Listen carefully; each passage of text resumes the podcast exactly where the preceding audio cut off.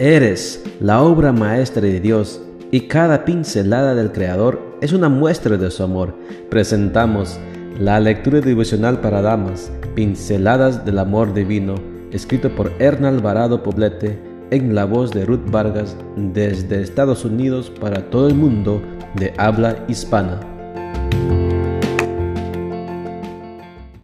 Muy buenos días querida amiga. El Señor te bendiga y te guarde. Hoy es martes 19 de octubre. El título de la matutina para hoy es Como diamantes. Nuestro versículo de memoria lo encontramos en Isaías 48:10 y nos dice, Yo te purifiqué, pero no como se hace con la plata, sino que te probé en el horno del sufrimiento. El cultivo de un diamante es un proceso increíblemente extraordinario. Es impresionante como un pedazo de piedra que parece carbón, aparentemente sin valor alguno, se transforma en una gema de incalculable valor cuando pasa por el calor extremo de unos 300 grados y es sometido a una enorme presión. Otra cosa asombrosa es que de 10 toneladas de esa piedra carbónica solo se extrae alrededor de un quilate de diamante. La palabra diamante viene del griego adamas, que significa invencible e inalterable.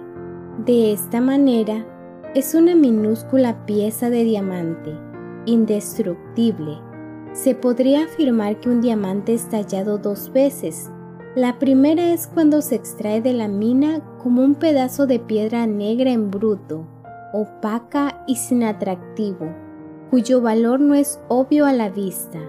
La segunda es cuando pasa por las manos del tallador, donde es pulido y refinado. Entonces se convierte en algo inmensamente bello y su alto valor resulta obvio a todo el que lo ve.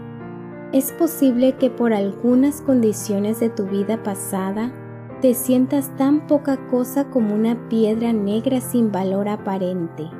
Nadie repara en ti ni en la belleza enorme que portas en tu interior. Si en tu historia de vida hay episodios traumáticos, abuso, pobreza o enfermedades, Dios en su infinita bondad puede hacer de ti un hermoso diamante Dios es el gran pulidor. Cuando te entregas dócilmente en sus manos, solo tienes que esperar a que Él trabaje y termine su obra. Aunque en el proceso haya dolor y sufrimiento, te invito a que tu pensamiento, bajo cualquier circunstancia sea, tus manos me hicieron y me formaron, las que te temen me verán y se alegrarán. Salmos 119, 73 y 74. Cuando el proceso termina, llegas a ser una mujer madura en Cristo, preparada para mostrar tu brillo delante de quienes se sienten opacos y sin valor. Ese brillo tuyo los atraerá a ellos hacia Cristo, pues es Cristo quien brilla a través de ti.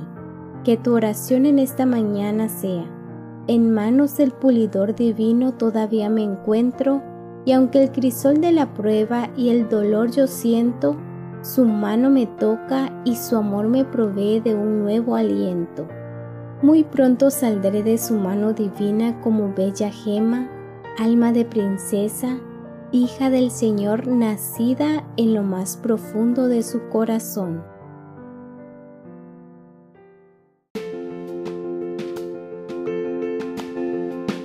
Les esperamos el día de mañana para seguir nutriéndonos espiritualmente. Bendecido día.